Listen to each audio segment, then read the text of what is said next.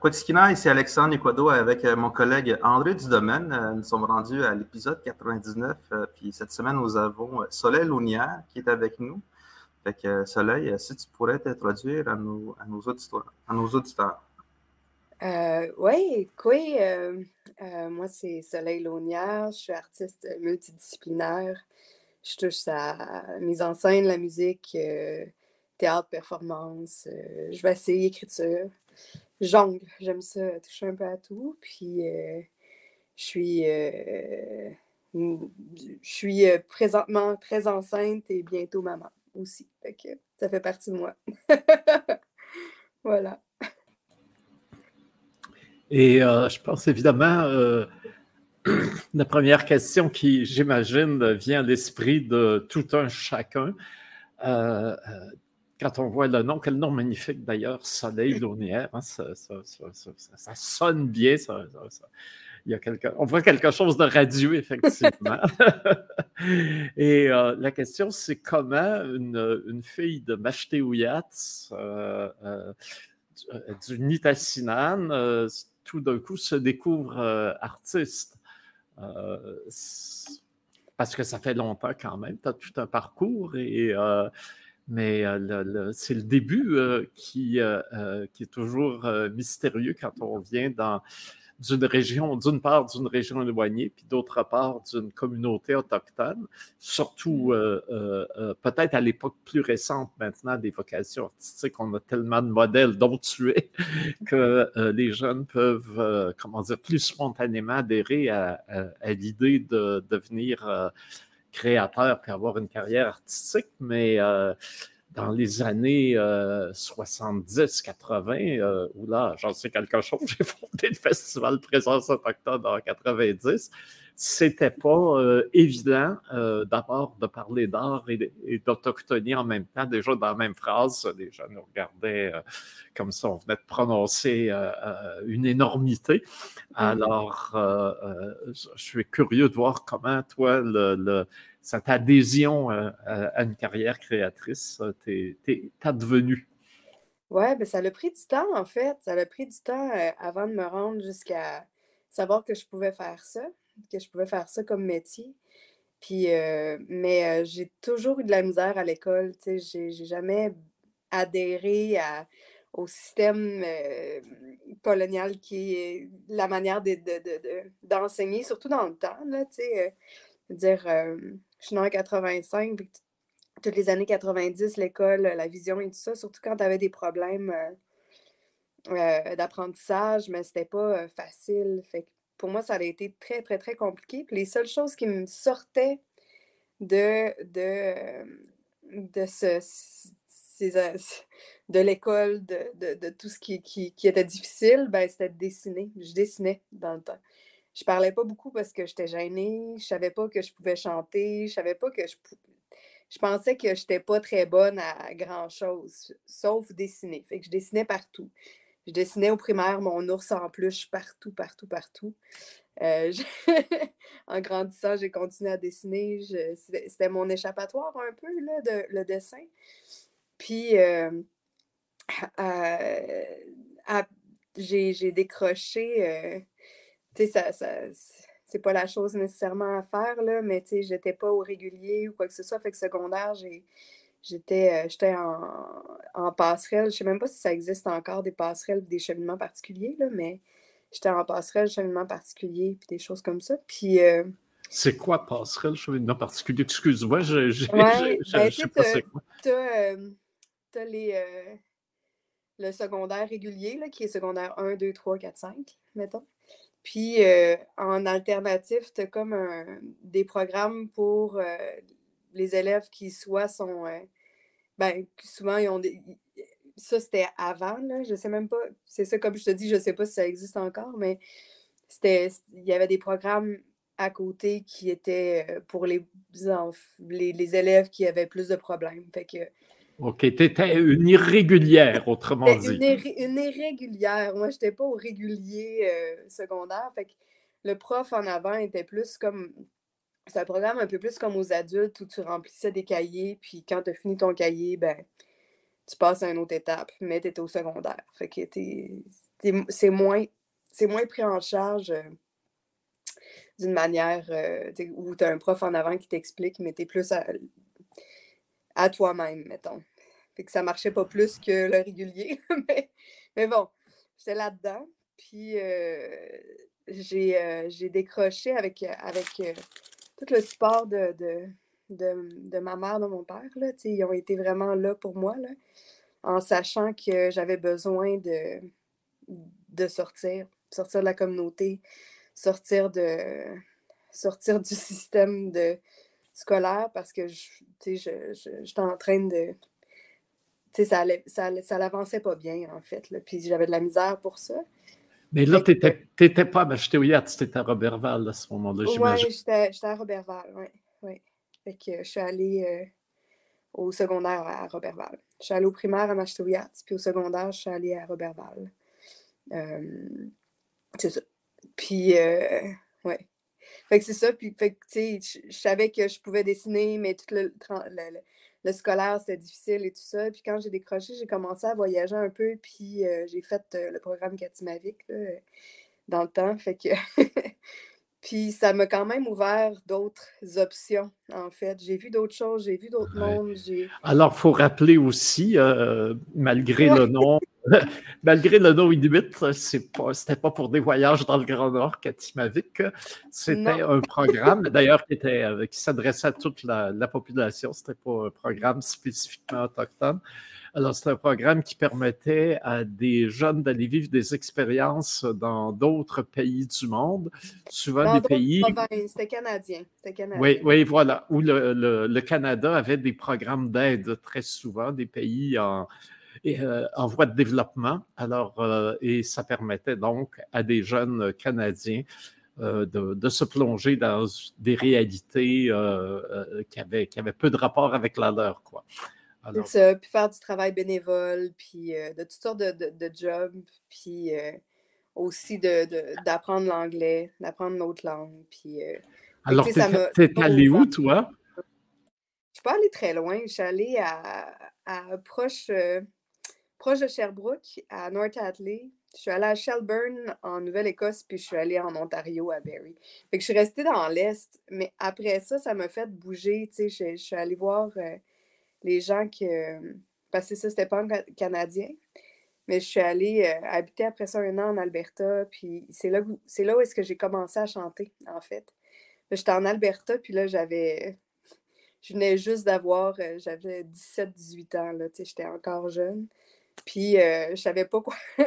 j'ai fait un an de secondaire là-bas, dans une école catholique francophone, ce qui était un peu ridicule, mais j'ai fait un an là-bas. J'étais pas mal plus vieille que, que les autres. En tout cas, ça, c'est une grosse histoire, mais j'ai réussi à aller, là. Puis, euh, les soirées, je savais pas quoi faire. Fait que j'ai dit, euh, écoute, euh, j'ai demandé, j'ai dit, tu sais, je demandais à ma mère, tu sais, je pense que je prendrais un cours de chant, là. Ça m'intéresse, tu sais. Puis, je sais pas trop pourquoi, mais ça m'intéresse. Que j'ai commencé à prendre des cours de chant. Puis, toujours me souvenir, tu sais, des fois, c'est juste une personne. Hein. C'est juste une personne qui te dit quelque chose. Puis euh, j'étais fan de Janis Joplin. puis euh, j'ai pris, je du Janis dans mon cours de chant.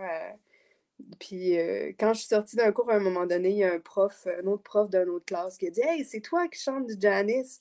T'as une maudite voix, tu sais, tu sais chanter. Puis je là, oh, OK, hein, wow, je sais chanter. Puis je ne savais pas avant ça c'est comme si ça me comme ça, ça me fait un déclic, en fait, de OK, je suis capable de dessiner, puis je suis capable de chanter. J'ai deux choses, j'ai des petites. Euh, ça me donne des petites clés, en fait, dans mon, euh, dans mon parcours, tu Puis, puis encore là, j'étais très gênée, mais j'ai passé, euh, je suis revenue, j'ai fini mes, mes études aux, aux, adultes et tout ça, puis je me suis inscrite au cégep en musique. Ça, ça, ça a duré un an, là. c'était bien parce que ça me continuait à faire développer ma voix et tout ça.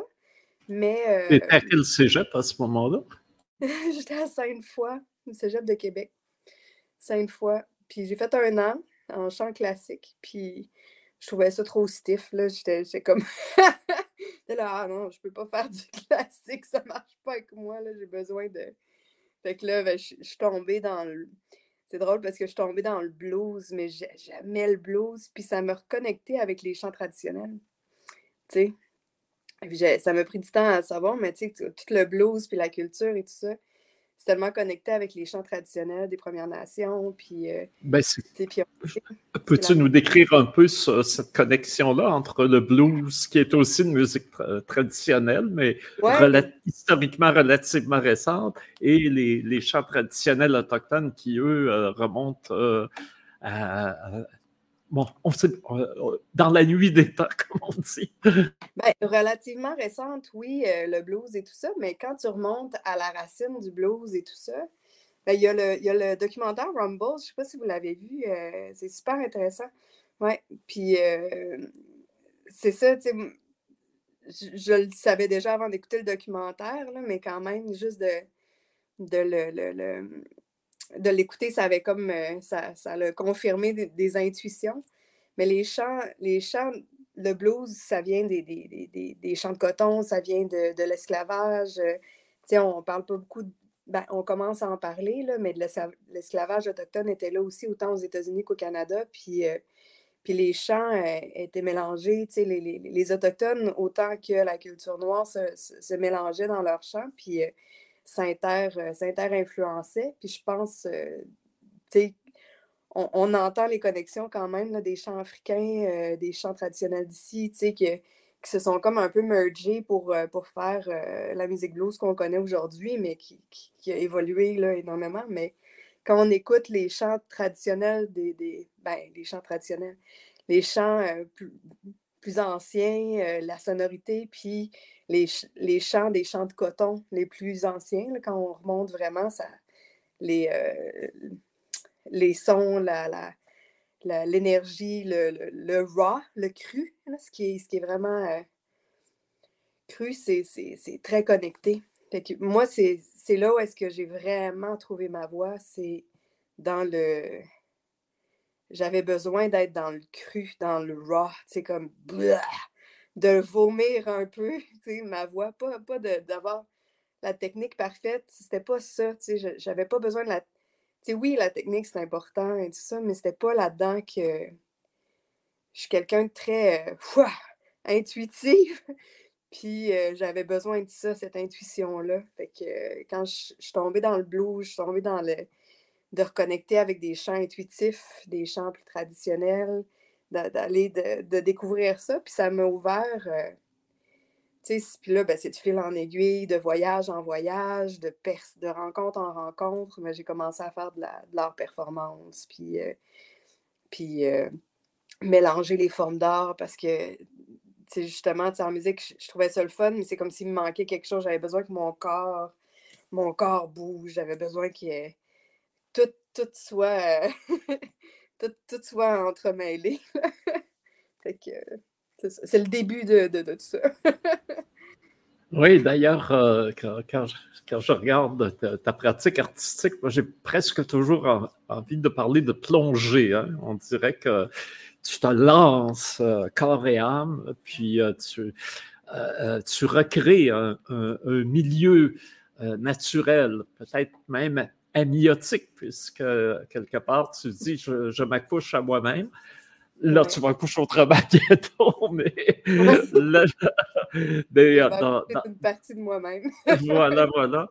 Mais euh, donc, il y, a, il, y a, il y, a, ce côté effectivement très euh, impliquant hein, de, de, de, toute la, la personne, la personnalité, le, tous les, les les nerfs, le cœur, la tête dans, euh, euh, la performance. Et euh, ta première performance, on peut dire, voici le, premier accouchement de, Soleil Launière en tant que, que performeuse. ça a été quoi et comment ça s'est passé? Eh bien, c'est une bonne question. Première performance, ça dépend sur quel niveau, là, tu sais, si, mettons, il y a première production, mettons, plus professionnelle, je pourrais dire que Oumanichiche, euh, c'est le premier, tu sais, comme plus, euh, professionnelle, dans un espace, comme. que c'était la première prod, là, première production que j'ai faite, de, de, de, mon, de moi, mais en collaboration. je travaille avec Xavier Huard puis Gonzalo Soldi, qui sont des, des, bons collaborateurs. Mais c'était un premier truc plus pro, mais performance, performance. Mettons dans l'art, performance, euh, action, c'est euh, ma mentor, euh, grande amie, Razili, Razili Botts, qui, avec qui je suis très, très, très, très souvent. on se voit peut-être deux fois par semaine. Razili, c'est elle qui m'a introduit à l'art performance. elle a une grande carrière, euh, ben, en premier lieu en France, mais maintenant à Montréal aussi. Euh, elle, va avoir 70 cette année. Euh, c'est la personne que je suis vraiment le plus proche ici, mais au départ, je ne connaissais pas leur performance, je ne savais pas c'était quoi. Puis elle m'a, elle m'a invité à venir à, une, à un atelier de Martine Vial qui était sur leur performance. Puis quand je suis arrivée dans l'atelier, je trouvais ça bizarre, là, tu sais, elle nous faisait marcher en tenant un fil avec un citron dans la bouche, euh, sur la pointe des pieds pendant super longtemps. Puis là, nous amenait en forêt, euh, sur le parc, puis de faire des choses en lenteur, euh, dans la temporalité. Puis, sais, puis je me souviens, j'étais là, mon Dieu, mais c'est étrange, puis en même temps, je le sens dans mon corps, puis je suis totalement présente, puis j'aime ça, mais je comprends pas. Tu sais, je comprends pas ce que je suis en train de faire. Je comprends pas pourquoi je suis en train de faire ça.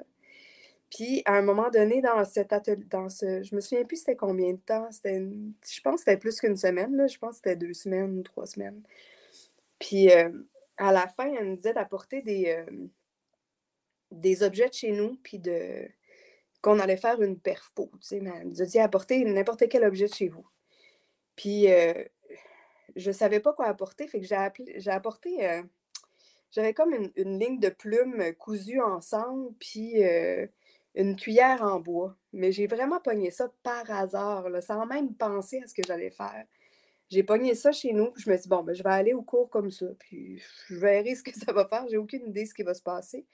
Puis elle nous a mis dans chacun notre coin de, l'espace, puis elle a dit, OK, allez-y. Puis il y a de quoi qui s'est passé à l'intérieur de moi. Tu sais, je me souviens d'arracher les plumes, de plumer, de plumer, de plumer. Puis de, puis vraiment, là, je plumais frénétiquement. Il y a de quoi qui se passait à l'intérieur de moi, puis je finissais en me tapant la bouche avec la cuillère de bois, tu sais.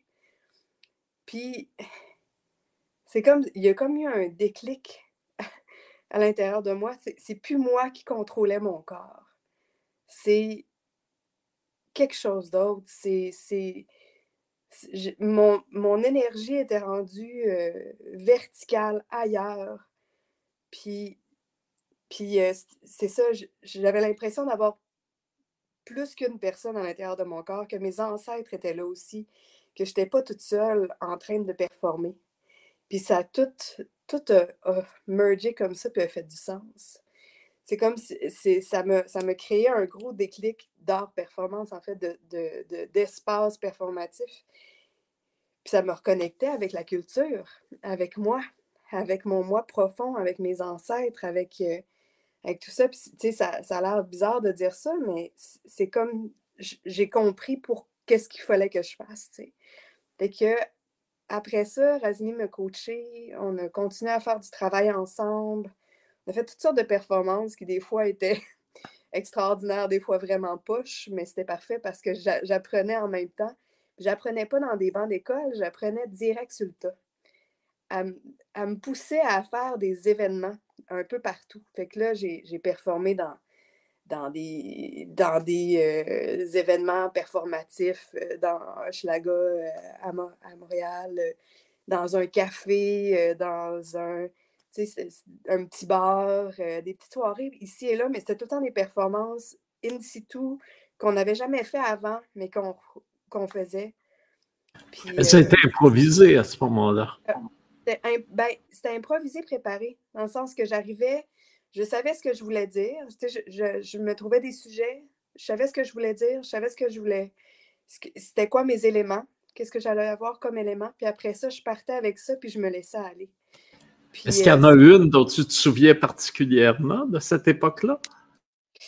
De cette époque-là, ben, je m'en souviens de, de plusieurs. C'est sûr que, sais, j'ai pas. Je pense que celles que je me, qui, m'ont plus marqué, c'est plus tard, tu sais, dans le sens que, que j'étais vraiment en mode apprentissage. Je me suis dit, OK, j'arrête d'avoir peur, j'arrête d'être gênée, puis je me lance, tu sais.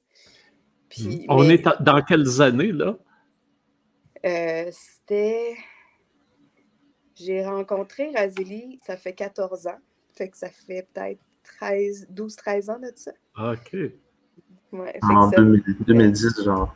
Genre, ouais, 2010, 2012, mettons, tu sais, dans ces années-là, là, entre tout ça, là, c'était comme, euh, je me souviens plus exactement, là, mais c'était comme dans ces années-là.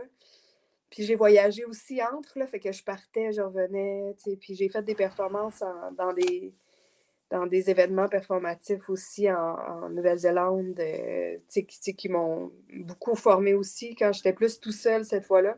Fait que ça m'a. Mais là, écoute, il y a des histoires qu'il faut que tu nous racontes. comment tu t'es ramassé en Nouvelle-Zélande? euh, comment je me suis ramassée en Nouvelle-Zélande? Je, voulais euh, voyager, puis. je faisais du pouce. ouais, j'ai fait beaucoup de pouces dans ma vie.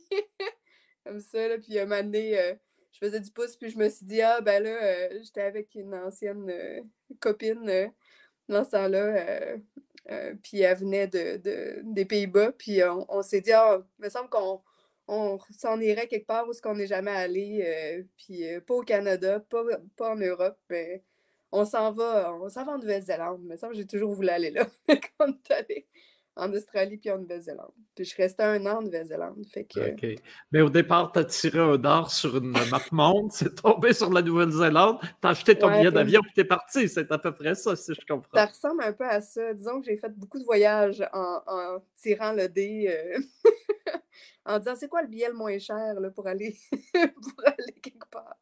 Puis je me rendais. Disons que, ouais, c'est ça. Je suis un petit peu plus dans, dans l'aventure. Mais déjà, Nouvelle-Zélande, euh, c'est quand même un pays où les, euh, euh, Maoris sont très présents culturellement, où il y a aussi une histoire coloniale, une histoire décoloniale, particulièrement sur le plan, sur le plan artistique. Donc, ça a dû être aussi une rencontre pour toi qui, qui déjà sentait tes, ancêtres devenir plus présents au travers de ta, pratique. Oui, oui, en fait, c'est l'endroit, en effet, j'ai beaucoup voyagé, mais en Nouvelle-Zélande, c'est l'endroit où je me suis sentie le plus chez nous. Euh, j'aurais pu, tu sais, c'était pas chez nous, mais je chantais la, connexion, puis euh, les gens que j'ai rencontrés, c'était extraordinaire. Les événements à lesquels j'ai participé, c'était super, puis non seulement, tu sais, dans la communauté autochtone, mais aussi euh, toute la communauté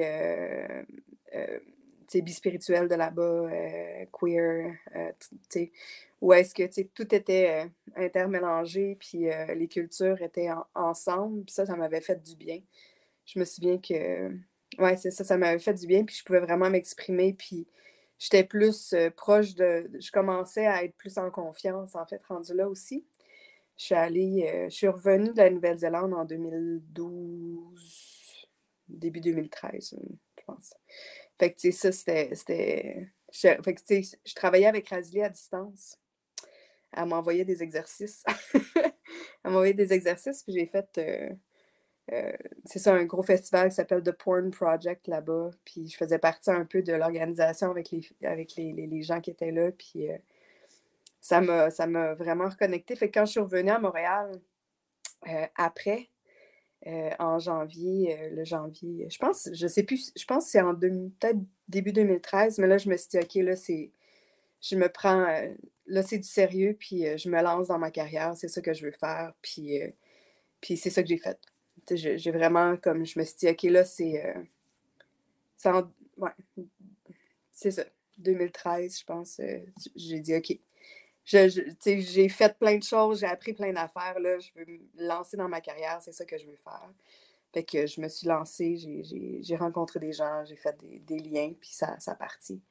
Mais ce qui, est, ce qui est super dans leur performance, puis là, j'ai l'impression de parler sans arrêt, mais ce qui est super dans leur performance, c'est que euh, j'ai l'impression que c'est la forme d'art qui, est la plus, qui, pour moi me connecte beaucoup plus à tout ce qui est cérémonial, tout ce qui est rituel, tout ce qui est tradition. tradition c'est ça, c'est là-dedans que j'ai trouvé, que je trouve ma connexion dans le fond avec, euh, avec, euh, avec ma culture. C'est pour ça que j'ai vraiment tombé en amour, je pense, avec leur performance parce que parce que j'ai pas grandi dans la, dans, dans la tradition nécessairement, puis dans, même si j'ai grandi à Machtawiyat, tout ça, mais on n'était pas, euh, on n'était pas, euh, oui, il y a des choses qui sont traditionnelles, mais pas, pas dans les cérémonies et tout ça, on n'était pas vraiment dans les cérémonies, fait que c'est comme si ça me reconnectait, leur performance, le fait que c'est pas ancré dans une forme d'art spécifique. Je peux faire autant de chant que du théâtre, que du que, que, que de la danse, que, que je peux aller un peu n'importe où, je peux m'exprimer, je peux ça peut être doux, ça peut être fort, c'est dans le moment présent, puis c'est dans la transe aussi, d'une certaine manière, ben, ça m'a reconnecté avec, avec des cérémonies où, où, moi, mon corps pouvait se mettre dans un état cérémonial, ou rituel. J'ai l'impression que tu mélanges, c'est ça que tu dis, tu mélanges beaucoup nos, cultures, nos identités, puis tu t'en fais une performance avec. Euh, est-ce que tu euh, mettons, tes influences à toi, as-tu des personnes, des artistes à qui tu t'inspires quand tu, quand tu performes? Ou genre, euh, j'imagine que c'est un mélange de, un mélange de genres. Puis euh, j'aimerais savoir, c'est qui des artistes, mettons, que tu, qui t'ont inspiré à performer? Ben, il y en a. Ben, c'est ça, je trouve ça dur de, de nommer spécifiquement. C'est sûr que Rebecca Belmore, je la trouve extraordinaire, là, on s'entend. Mais je l'ai découvert plus tard. J'avais déjà fait euh, la performance. Puis comme je ne connaissais pas vraiment leur performance quand je suis rentrée dedans, euh, mon exemple, c'était Razili. C'était sa pratique, puis euh, les photos, les gens qu'elle me donnait. Puis il y a plusieurs artistes buto, parce que Razili a une performance buto. Elle a pas une performance. C'est une performeuse buto aussi, qui est une danse japonaise traditionnelle, ben traditionnelle, qui est arrivée avec, euh, avec, euh, euh, avec les désastres. mais c'est fait que c'est pas, pas de la tradition très ancienne, c'est plus récent, mais quand même, c'est connecté avec. c'est ça. Fait il y, a, Carlotta Ikeda, qui est une performeuse que, qui fait du buto à la base, mais qui, elle, incarne autant l'enfant que que l'aîné euh, à l'intérieur de son corps euh, dans, dans, des espaces euh, tellement minimes. Puis, fait que tu sais, c'est. Tous ces artistes-là, je pense que c'est vraiment un mélange d'artistes. Ouais. Carlotta, ça, c'est le buto. C'est la, la, la, présence totale du corps, la présence totale de la du qui m'intéresse. C'était quand on dans un état second. Je pense qu'il y a beaucoup d'artistes qui, qui, vont là, mais on peut penser à Marina Abramovic, qui, qui est une performeuse euh, très connue. C'est probablement la performeur euh, la, la, la, plus connue. Mais euh, c'est ça. J'ai mm-hmm. pas plein de noms, mais. Mm-hmm. Mais ce qui est quand tu dis ça, quelque chose qui, me frappe, c'est l'idée de renaissance, dans le fond.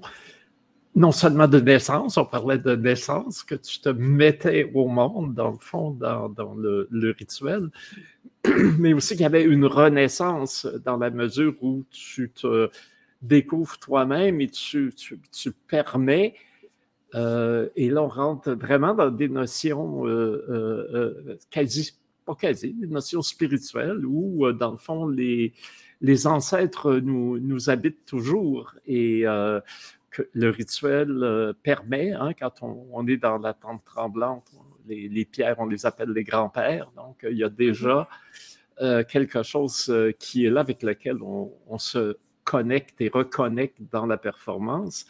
Dans, la, dans le rituel et qui nous transforme aussi. Alors, euh, j'ai l'impression que c'est bien ce, chemin-là, tout d'un coup, que tu avais, que, Et c'est intéressant parce que tu ne l'as pas entrepris en, faisant un plan. Ça t'est tombé dessus. oui, ça m'est vraiment tombé dessus. Littéralement, c'est comme si c'était planifié d'avance.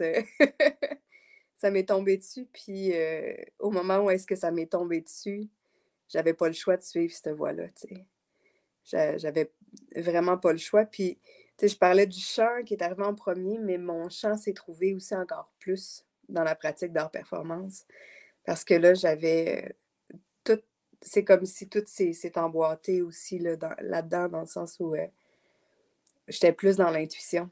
Puis je, suis vraiment quelqu'un qui marche à l'intuition très fort. Dans, mon art, dans ma pratique, j'y vais euh, chaude dans l'intuition, puis dans le défi aussi. J'ai pas peur du défi. C'est peut-être ça aussi qui fait que ça m'aide de, me lancer, euh, de me lancer dans quelque chose que je connais pas, dans quelque chose que, qui est pas euh, que j'ai pas calculé d'avance, en fait.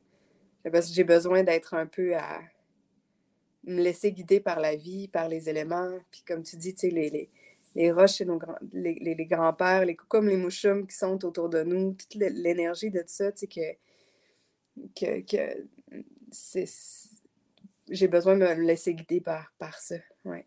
J'ai l'impression que tu n'as pas eu de, de pression ou d'influence de tes parents ou où est-ce que tu vas te diriger parce que on est pensé dans les communautés, ils vont toujours dire euh, qu'est-ce qu'on a besoin? On a besoin d'enseignants, on a besoin de policiers, on a besoin d'infirmières.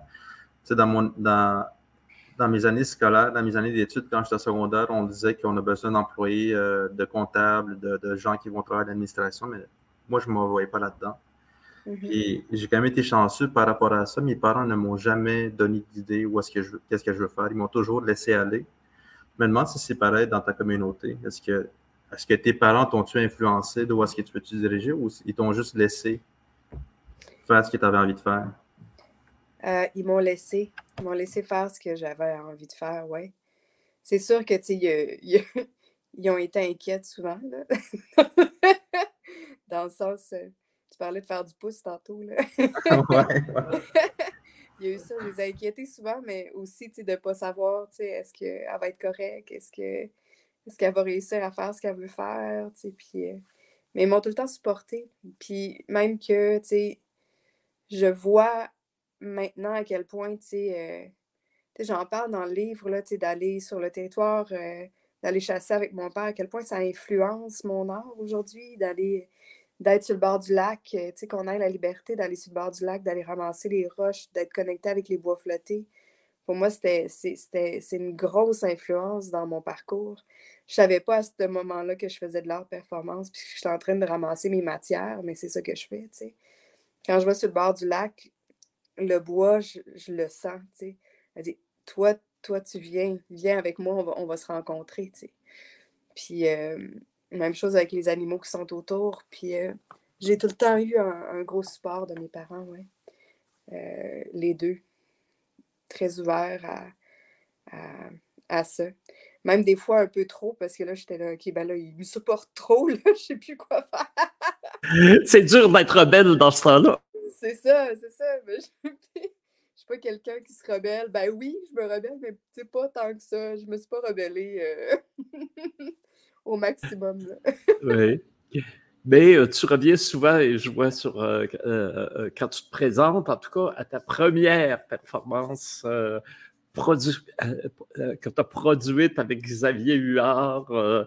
Alors, parle-nous-en, c'est le temps. on t'a mis à la torture pour que tu nous parles, que tu nous livres tes secrets d'avant, mais là, plongeons dans, ta vie professionnelle. Avec Oumani Chiche, oui, ben écoute, au départ, c'était vraiment, on s'est dit, on s'est mis ensemble, on s'est dit, OK, ben on va créer de quoi. Puis encore, c'était très intuitif, là, dans le sens qu'on a créé on a créé la première version de Manichiche en, en cinq jours, je pense, dans un studio avec Gonzalo, puis moi, puis euh, Xavier. Puis je faisais, j'improvisais. Mais comment tu as rencontré tous ces gens-là, Xavier, Gonzalo? Euh? Euh, j'ai rencontré. Oui, ça, c'est au Manichiche, cette photo-là.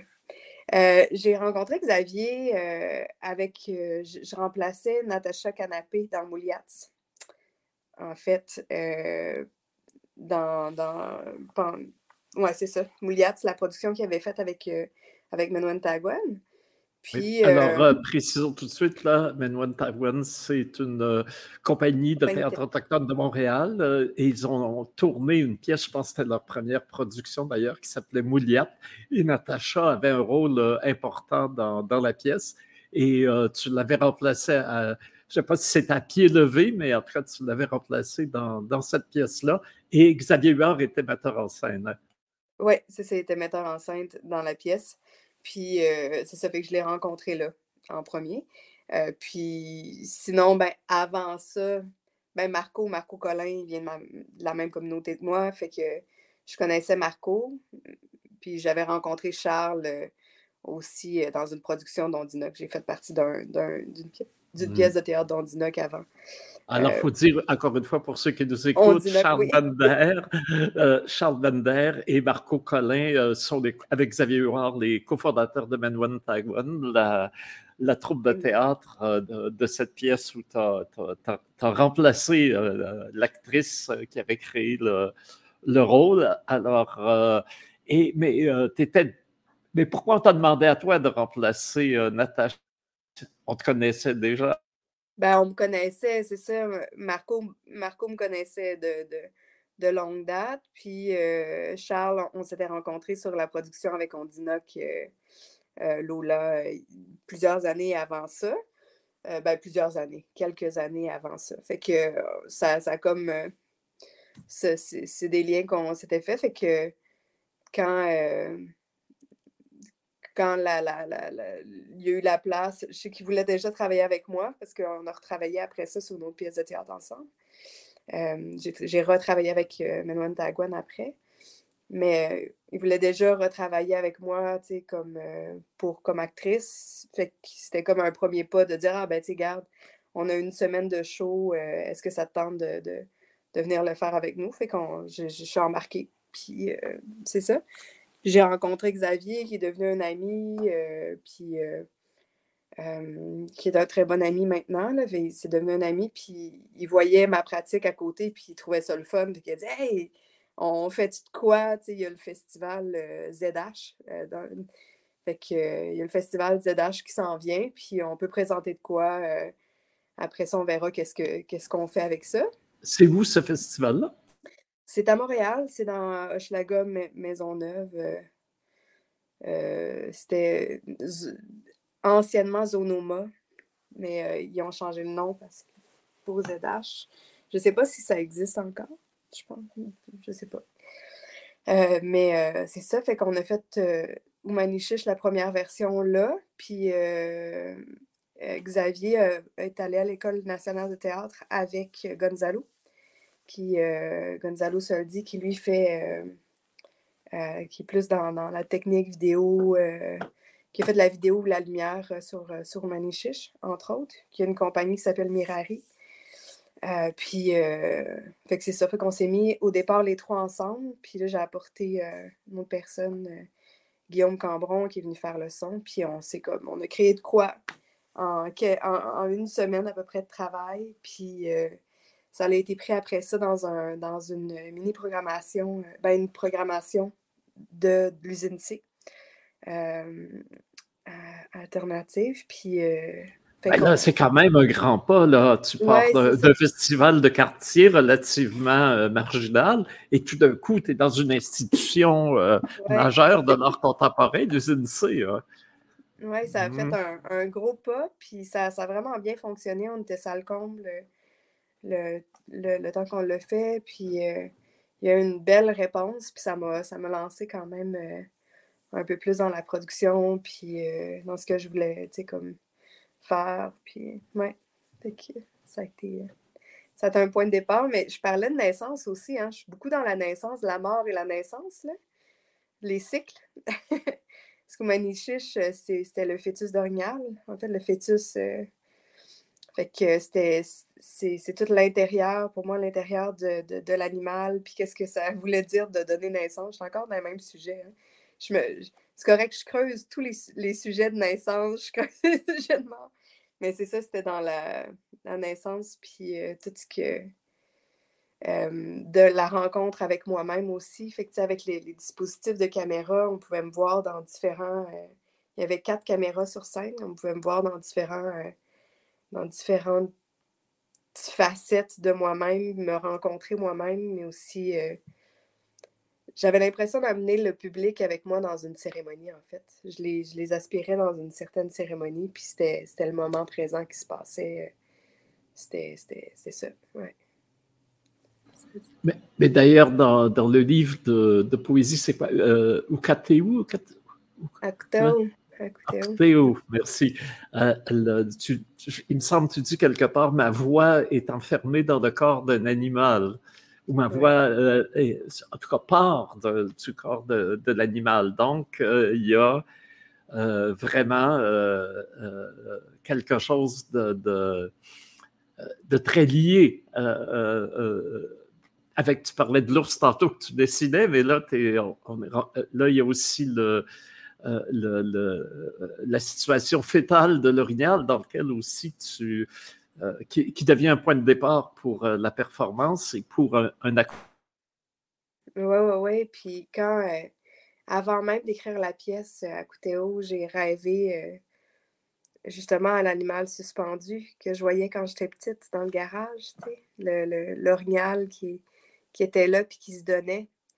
Puis j'avais le goût de, de me donner comme l'animal donner une partie de moi-même. Fait qu'à haut et c'est vraiment né de ça, de, de désir de, de, de me donner comme l'animal se donne d'une certaine manière, euh, sans aller jusqu'à la mort, mais c'est une forme de mort en fait, parce que j'ai, en écrivant ça, ça, ça me libérait de des choses que je n'osais pas dire, euh, des choses que j'avais peur de me faire juger pour ou de, et tout ça. Fait que, ça m'a libéré de tout ça pour après ça dire, ben regarde, ça c'est moi, c'est d'où je viens, euh, c'est ma poésie, c'est mon, c'est mon intérieur, c'est, ma naissance. Je te donne ça. Puis là, je renais d'une certaine manière. Je sors de. du. du, du euh, c'est ça. Je sors de mes hontes, puis je vais vers l'amour, puis l'acceptation, puis euh, ça. Oui, parce que cet accouchement, tu en parles beaucoup dans euh, où Hein? D'ailleurs, euh, le lien qu'on a vu tantôt, qu'Alexandre a mis dans le, chat, c'est important parce que c'est presque un texte autobiographique hein, euh, de tout le long et très franc. Hein, il me semble si mm-hmm. un autre un sous-titre qu'on pourrait mettre, c'est No Bullshit. Hein, je pense euh, à cette œuvre-là. Et tu parles très franchement de la euh, difficulté venant d'un couple mixte où euh, à la fois, et aussi où le corps ne correspond pas au euh, cliché parfait de l'autochtone du, comme on dit, le FBI en anglais, hein, pour le Blood Indian, ne correspond pas parfaitement. Alors, tu trop pâle pour être vraiment de la gang quand tu es à m'acheter ou Yats, du moins on parle de l'enfance, et euh, euh, trop foncé ou euh, pas assez québécoise blanche pour être pleinement intégrée à Robertval. Donc, cette espèce d'entre-deux est, quelque chose qui, qui longtemps, semble-t-il, en tout cas, a, créé des pudeurs, des incertitudes, des tiraillements. Euh, et euh, finalement, il semble bien que justement cette première, cette production-là est, le moment où déclic toutes ces, contradictions se, synthétisent et deviennent, donnent naissance à quelque chose. Oui, exactement. je pense que j'avais besoin de. Je trouve qu'on n'en parle pas assez de cette réalité-là aussi. Puis euh, moi, à part entre nous autres, euh, comme euh, entre nous, euh, publiquement, on n'en parle pas beaucoup parce que ça, ça vient avec plein de sujets connexes, mais d'avoir grandi dans la communauté, d'être entouré, puis de, de, comme de sentir tellement fort toute la culture à l'intérieur de moi, puis de je le sais que suis nous, là, c'est pas même pas une question là, pour moi, c'est intégré, puis je sens, je, toute la culture est vraiment vivante à l'intérieur de moi. Là. Je, le sens, c'est là et tout ça, mais ça, m'a pris du temps à, me sentir valide, comme si, euh, comme si j'avais pas le profil recherché, euh, comme j'avais pas le bon profil pour, pour le sentir, c'est ridicule.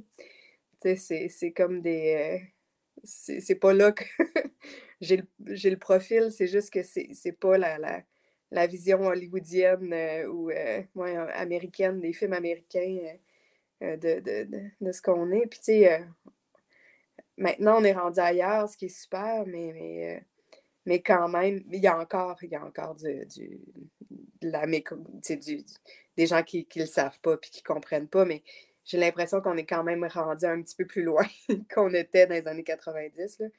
Euh, mais c'est sûr que c'est une multitude de visages. Les Autochtones, on n'a pas une couleur de peau, euh, teinte spécifique. Euh, il n'y a pas euh, une couleur de cheveux qui. Euh, tu sais, il y a des gens qui sont roux et autochtones, là, ça, c'est pas. C'est pas. je, veux, je veux dire, c'est pas. il n'y a pas un carcan, mais quand tu es jeune puis que tu te cherches, tu te cherches vraiment. Puis tu ne fites pas dans le système en plus qui est mis en place dans, dans, dans, toutes les institutions. Puis tu sais pas trop où est-ce que tu t'en vas tu te cherches longtemps, tu sais. Puis quand tu revendiques que tu es autochtone, puis qu'on dit tout le temps, non, non, non, non, mais toi, c'est pas pareil. Ah, toi, c'est. Non, t'es pas vraiment autochtone. Tu dis, ben, je viens de te le dire, tu moi, je le sais qui je suis, mais là, tu l'autre te dit tout le temps, non, non, t'es pas vraiment. Ah, mais tu parles pas ta langue. Ah, mais tu sais, tu fais que là, t'es tout le temps mis en... à te faire juger pour ce que t'as pas. Puis on parlait pas beaucoup non plus des pensionnats. Le pensionnat à Machtouillat, quand je suis née, il était encore ouvert. Je ne savais même pas. C'est ridicule, il était encore en fonction. sais. Fait que c'est. le pourquoi. Euh, de, de, le pourquoi de la déconnexion avec la culture, le pourquoi de tout ça, on n'en parlait pas. Fait que ça, ça, a pris du temps à savoir que, hey, euh, tu as le droit, là, euh, le droit soleil est valide, tu sais, tu sais qui t'es. Il n'y a, pas, a pas personne d'autre autour qui va te dire. Euh, tu sais, puis, euh, ouais. J'avais l'impression que dans les pour moi, dans les années 90 à Manoine, avant Internet, là, mm-hmm. on était pas mal isolés dans les communautés. Puis à Manoine, c'était encore plus isolé. C'est un exemple, euh, ça prenait au moins deux, trois ans pour qu'on puisse écouter les hits de l'année, genre qui est à Montréal. Puis euh, c'est sûr qu'on jugeait tout le temps les autres communautés. Ceux qui, sont, ceux qui ne parlent pas leur langue, ils se faisaient juger. Ils sont plus autochtones, ils, ont perdu leur culture en quelque sorte. Puis, euh, tu sais, mettons à Robertval, je sais que à Robertval, tes Tamashtoyas sont pas mal euh, urbanisés, on dirait. Là. Mm. Puis, il y avait déjà ce jugement-là avec les autres, ceux qui ne la parlent pas, qui sont trop blancs.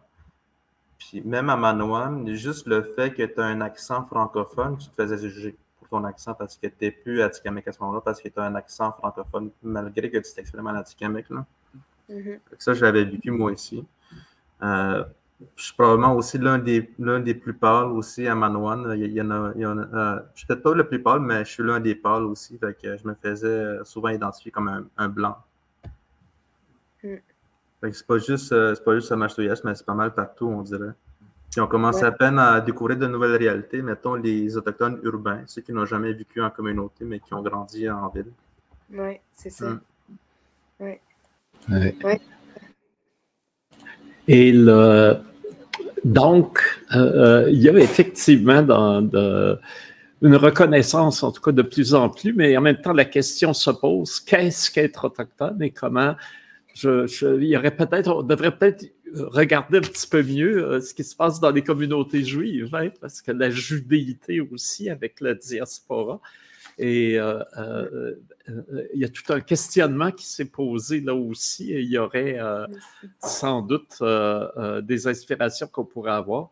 Mais là, ce que j'aurais le goût de faire, moi, je vois tes, les, très belles photos d'ailleurs sur ton site, et c'est toujours relié à des, à des performances. Puis j'ai l'impression que si justement on allait au hasard, je, prends une je, te, donne un nom de performance, puis tu nous dis ce que c'est.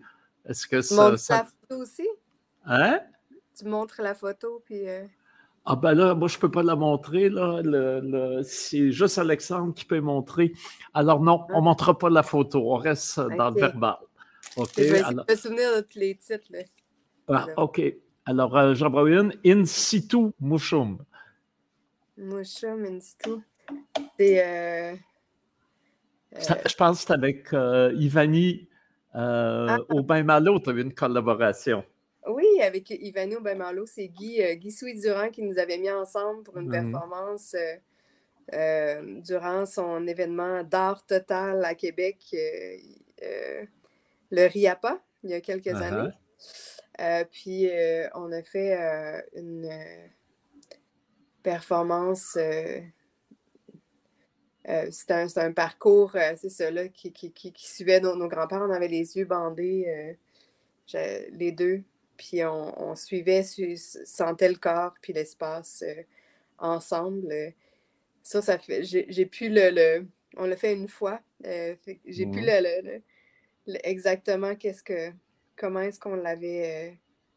Euh, comme, comment on l'avait réfléchi et tout ça, mais je me souviens de, la sensation de nos corps ensemble sur l'espace, puis de, de bouger, puis euh, de sentir le poids de son corps sur le mien aussi. Là. On, travaillait comme un peu dans, dans, dans, dans, un corporel ours, je dirais, comme avec les ours un peu de se sentir, qu'on était un, un, un grand-père, euh, une, roche ensemble qui, qui, euh, qui traversait l'espace. Il y avait ça. C'est durant le RIAPA, euh, puis on l'a fait au grand espace extérieur, la Wendake. Ouais. Ectomie. mais ça aussi, c'était avec Ivani. c'était avec Ivani, c'était au OFTA, au festival Off off, euh, off trans, Transamérique. Transamérique.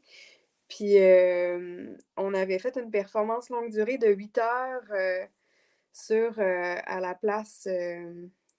ouais, c'est à la place de la paix. C'est juste en face du Monument national. Puis, le parc de la paix, oui. Oui, le parc de la paix. C'est en face du Monument national. On était trois performeurs, moi, Ivani, puis Pascal qui était euh, qui est québécoise. Puis euh, on, on, a. Euh, il pleuvait cette journée-là. Puis c'est là que j'ai rencontré Guy pour la première fois. C'est drôle. Hein, connexion avec Guy, qui est venu voir. puis c'est ça. L'écotomie, c'est un, un trickster araignée. fait qu'on on tissait des liens, on fabriquait un châle, puis on sortait de des, de des cocons. Puis tout ça euh, dans un mois de, fin mai, quand même un peu frisquet pendant huit heures avec, avec la pluie et les sans-abri qui venaient se placer dans notre installation. C'était super. voilà. Atchakou. Atchak. Euh, Atchak, c'est une série de trois performances. je ne sais pas c'est quelle photo que tu as, mais c'est une série de trois performances. Euh, j'ai fait une la première, c'était à la galerie. Euh, oui, celle-là. Ça, c'était à, la galerie euh, Power, Powerhouse, je pense. Euh, avec les superbes photos de, Hugo Saint-Laurent. En fait, j'avais la photo avec le, le, grand truc jaune que tu vois là. Dans le milieu, c'était la même performance. En fait, j'avais, je pensais descendre pendant quatre heures mon corps accroché sur un, sur un, au plafond. Puis l'accroche du plafond a défait, puis je suis tombée face à terre, paf, direct à terre. Mais tu vois, euh, un peu plus haut, j'ai comme de la terre, là. Il y a plusieurs photos de ça, c'est bien. J'ai de la terre qui a. Je suis tombée sur le béton avec la terre, paf, qui m'a protégée, en fait. Comme un casque, a protégé mon, mon crâne. Fait que je suis tombée, mais euh, ça l'a ça l'a, euh, ça l'a amorti ma chute. Puis le reste, c'était. Euh, ça s'est passé. c'était, un peu magique. J'ai passé une heure aussi sur la pointe des pieds pendant cette performance-là. Puis un moment vraiment fort de ce moment-là, c'est, c'est une maman avec son bébé naissant qui est dans l'espace il n'y avait, pas de, avait pas de musique. Euh, c'était moi qui, chantais une fois de temps en temps. Sinon, c'était l'espace qui résonnait. Puis une maman avec son bébé naissant, puis son bébé naissant, il, il euh, tétait. Il buvait le, le, au sein de sa mère. Puis c'est tout ce qu'on attendait résonner dans l'espace. Puis j'avais dans mes mains des tresses que j'avais accrochées en arrière. Il y a des tresses rouges qui représentait les femmes disparues. Puis j'avais dans mes mains des tresses des femmes disparues. Puis en même temps, tout ce qu'on entendait résonner dans l'espace, c'était, c'était le, boire du bébé. Puis c'était tellement magique puis beau. Je, c'est un moment qui m'a marqué en performance vraiment fort, ça. d'un moment qu'on ne peut pas recréer parce que c'est là, c'est le moment présent. Mais euh, c'est ça. Puis je suis allée donner les, tresses à, la mère. Puis euh, c'était beau. C'était beau pour moi. c'était fort. Mais c'était trois performances. Ça, c'était la première. La deuxième était euh, au à la BANQ. Pendant un événement d'art autochtone aussi. Puis je me suis mis dans l'espace pendant trois heures, puis je, tendais les mains pour que les gens viennent s'asseoir en face de moi. Il y, avait un, il y avait un coussin, les gens venaient s'asseoir en face de moi. Quand ils venaient s'asseoir, je prenais de la terre que je leur mettais dans les mains. Puis euh, je chantais, puis à un ils s'en allaient, puis il y avait la terre dans les mains. Puis euh, je leur laissais avec la terre dans les mains, puis euh, souvent les gens me disaient qu'ils ne savaient plus quoi faire après ça avec la, terre, mais je ne sais pas quoi faire avec la terre. je trouvais que c'était une belle métaphore. Ben, tu es responsable maintenant d'une partie du territoire, donc qu'est-ce que tu en fais? Je t'ai donné un cadeau, je te donne un bout de territoire, un morceau de terre. Donc, euh, est-ce que tu tu vas le jeter? Est-ce que tu le gardes? Est-ce que qu'est-ce que tu en fait de ce territoire-là? C'était amené à la réflexion. Puis la troisième, euh, je traversais un espace, euh, une scène au ralenti avec le même morceau de tissu jaune pendant, je pense que je faisais une traversée de, de, 20 minutes d'un espace que j'avais imbibé le tissu jaune d'eau fait que je marchais très tranquillement en traversant l'espace, puis euh, en laissant une grande trace mouillée après en arrière de moi, comme une rivière. C'est ça. Fait que à chaque, c'était trois performances. Avec le même tissu jaune euh, qui m'a suivi à travers et, euh, des, morceaux de bois qui m'ont suivi aussi. Oumik, on s'en lave les mains? Oumik, on s'en lave les mains. Euh, c'est une performance qui était durant la Nuit Rouge, euh, qui était un, événement qui était organisé par l'École nationale de théâtre, où euh, j'étais en résidence pendant deux ans. J'étais en résidence de création pendant deux ans à l'École nationale de théâtre. Puis, pendant la Nuit Rouge, on a fait, je faisais une performance, puis c'est, j'ai j'ai fait une, tombe, d'une certaine manière, euh, des enfants puis des femmes euh, euh, disparues que j'ai j'ai mis sur place avec un, couteau. Je me suis bandé les yeux, puis je, me, je suis restée comme ça pendant. ça, c'est une performance d'une heure et demie, deux heures, comme ça. Puis mes mains, mon corps était enduit de sang, comme tu, peux voir, de, de, faux sang. Puis mes mains étaient très, très propres. Donc, on s'en lave les mains, c'est vraiment ça, c'est que la mort est là, puis on, on, regarde pas, puis on se nettoie les mains comme si ça n'existait pas. Fait que c'était vraiment les, de, de, montrer la, la d'essayer de, ramener ces enfants-là, euh, euh, de sortir un peu des, des tombes, puis de, le sang coule, puis il faudrait peut-être pas s'en laver les mains, justement.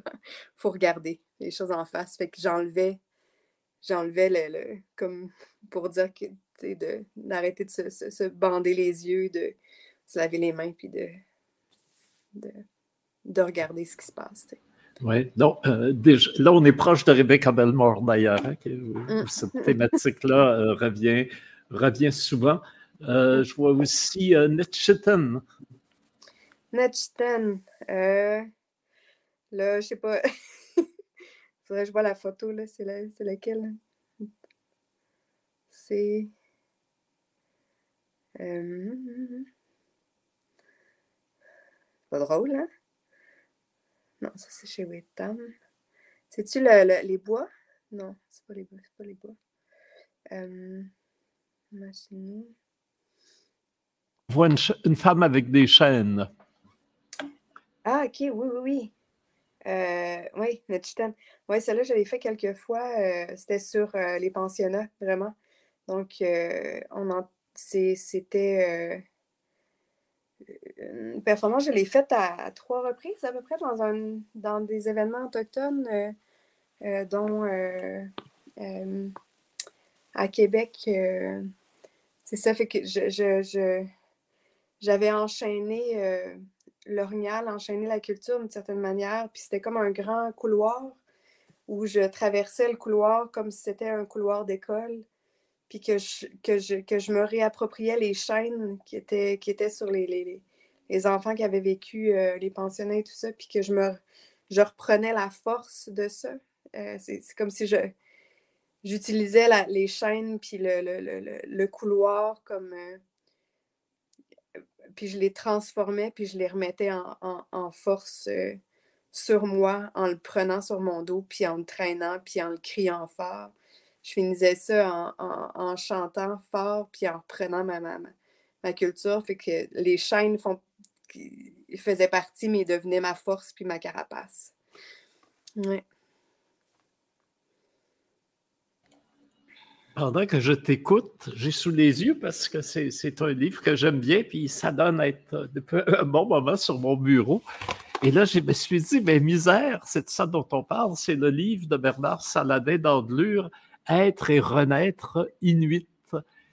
Et c'est sur la mémoire intra-utérine hein, que les. Euh, alors, il y a des récits inuits sur la, mémoire du temps qu'ils étaient dans leur fœtus et qu'une âme cherche à renaître. Et euh, quand, j'ai rencontré euh, Bernard, hein, qui est un, savant, un être extraordinaire. Je lui ai demandé évidemment de dédicacer le livre et il me l'a dédicacé. Puis il disait pour André, ce chaman, j'ai dit arrête, là, je ne suis pas un chaman, moi. Il dit attention, il dit les gens qui sont entre deux. Il dit chez les Inuits, c'est souvent des gens qui sont entre deux sexes, c'est-à-dire qui, euh, avant de naître, sont, sont mâles et naissent femelles ou inversement.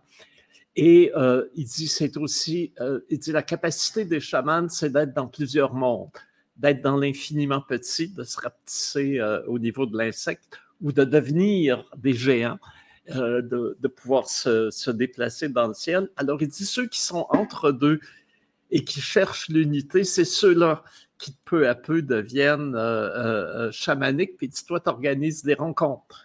Et ces rencontres-là, c'est un rituel et c'est quelque chose de chamanique. Bon, là, je trouve que dans mon cas, il exagérait beaucoup. Mais quand je t'écoute et que je vois le livre, je dis Ah, ça, c'est ça, l'Ilonière, qui euh, elle-même, euh, euh, en, renaissant, voilà, vit, il nous fait vivre, parce que ça devient des performances, cet, cet accomplissement d'une renaissance qui est collective aussi, puisque c'est des, tous nos ancêtres des Premières Nations qui, qui, reviennent en force. Hein. Et je pense aussi à Christine Siwi ou Ronald Louat, que je cite souvent cette fameuse phrase. Elle dit Vous me parlez de tradition, ben, j'en commence une aujourd'hui. Alors, euh, donc, euh, effectivement, là aussi, on parle de, de, naissance. Et d'ailleurs, bientôt, il y en aura une. Il y a déjà quelqu'un qui a, euh, ou quelqu'une qui a des, expériences intra-utérines très proches de toi. Alors, euh, euh, on, a, hâte de sa venue au monde. Ça va être ta prochaine grosse performance. oui, oui. C'est vraiment, je le sens comme ça. Hein. C'est comme si mm-hmm. c'était parce que parce que la performance, moi, est tellement reliée avec la cérémonie, puis tout ça. j'ai vraiment l'impression que mon corps est en train de se préparer à une performance longue durée. En effet, oui. Ouais. Et, c'est prévu pour quand? Le 26. Fait on est le 3 mai, fait que c'est prévu dans 23 jours. Ah, OK. Ça pourrait être euh, dans une semaine comme ça. ça peut être dans 3-4 semaines. Bon, ben écoute, c'est euh, magnifique, c'est un événement heureux et euh, sûrement l'enfant va naître sur de bons auspices. On te voit toute, toute rayonnante. Et puis, j'ai voulu dire aussi que tu tu continues aussi à passer à, au parcours artistique. Je pense qu'il y a euh, un spectacle qui s'en vient pour cet été. On ne sait pas encore où, on ne sait pas encore quand, mais euh, c'est ce que j'ai entendu entre les branches. Oui, oui, il y a un spectacle qui va être, euh, qui va être là cet été de mon prochain album, en fait, mmh. parce que j'ai travaillé sur un album de musique depuis deux ans que je travaille là-dessus. Donc, c'est, il va y avoir, c'est certain, un peu d'art performance à l'intérieur. mais c'est, je suis vraiment fière de de sortir euh, cet album de musique-là. Ça aussi, c'est un autre accouchement. c'est ce que j'allais dire. Hein. Il va avoir, ça va être une grosse année avec euh, deux, euh, deux, deux, gros bébés. oui, c'est ça. Ouais. Deux, deux. Avec le livre, ça, fait, ça va être mon troisième bébé, dans le fond. D'accord. Ah, parce qu'il y a un livre qui sera bien aussi? Ben, il y a Akuteo qui est sorti. Akuteo qui est sorti.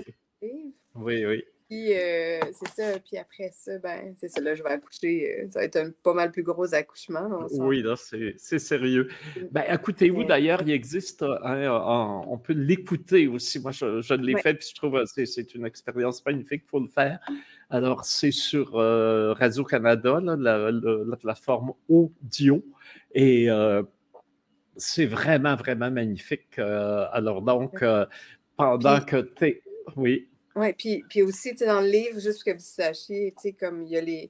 Là, c'est quelque chose qu'on n'a pas sur audio, c'est les, les, illustrations de, de Mickey Ottawa. Mickey a fait les, les, euh, les illustrations sont magnifiques. Là. Fait qu'il y a ça dans le livre qui n'est pas sur audio, mais audio, c'est. Montre-nous-les un peu pour nous donner un avant-goût. Hein, ça va nous faire acheter le livre. C'est un, bel, un bel objet. Oui. Vraiment fier. Puis euh, les, euh, les illustrations.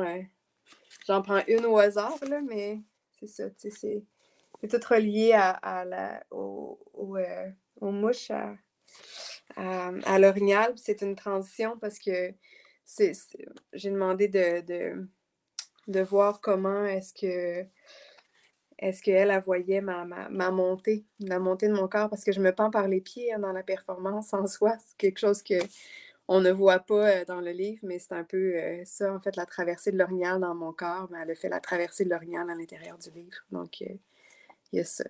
il y a, il y a 7-8 illustrations, plus l'objet papier. Donc, c'est ça. Et une préface de France Trépanier que j'adore. Que j'adore. Ah oui, des femmes extraordinaires, France. Et puis, ben, mais qui on ne la présente plus, c'est une grande artiste. Alors, euh, effectivement, c'est sûrement un livre à acquérir. Euh, à la pleine lune, c'est quoi l'éditeur? Euh, c'est Remue Ménage, la Nef. Remue Ménage, OK. Avec Alors, la, Nef, la, collection hmm. théâtre féministe. ouais, c'est ça. Oui, remue-ménage, je trouve que ça te va très bien comme, euh, comme maison d'édition. Alors, ben, merci d'avoir fait ce remue-ménage avec nous aujourd'hui. Euh, euh, écoute, ça a été un moment formidable. Puis, tu nous enverras des photos du bébé. Hein, on, veut, on veut te voir. Ben oui, une autre petite nous à Montréal, à Mouliat. oui, oui, je vais envoyer ça. C'est sûr. Alors, c'est le temps de dire Yanné. Ouais. on va certainement t'inviter encore une autre fois pour quand il y avoir un album qui va sortir, puis euh, cet été, sûrement. merci d'être avec nous. On va se revoir la semaine prochaine. Matsaship. Oui, je suis contente. Je suis Bye.